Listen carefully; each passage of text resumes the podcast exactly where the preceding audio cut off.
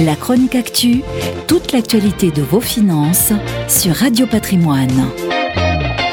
Le bas de laine des Français n'a jamais été aussi bien garni. L'encours total du livret A s'élève à 326 milliards d'euros, une hausse de 9,4% sur un an.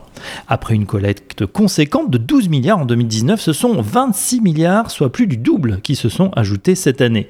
Une collecte exceptionnelle explicable par le contexte très particulier de la crise sanitaire. D'une part, des confinements ou couvre-feu qui ont freiné la consommation, notamment dans les loisirs, l'équipement ou les voyages, mais également d'autre part la peur du lendemain et des conséquences économiques, notamment sur l'emploi, et qui ont incité à créer ou à renforcer une épargne de précaution. Certains, environ 6% des épargnants, ont même atteint le plafond qui est, on le rappelle, à 22 950 euros. Alors que faire lorsque son livret A est plein? Les épargnants se sont tournés vers le LDDS, le livret de développement durable et solidaire. Celui-ci s'est gonflé de près de 9 milliards d'euros, mais pour une grande majorité, le surplus d'épargne est tout simplement allé sur le compte bancaire. C'est la solution la plus simple, mais la moins rentable, car dans la plupart des cas, eh bien, il n'y a aucun intérêt.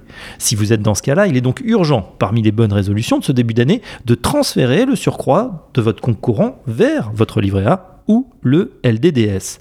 La rémunération n'est pas mirifique avec 0,5%, mais vous ne subirez pas le grignotage de l'inflation qui est lui aussi à 5,5%.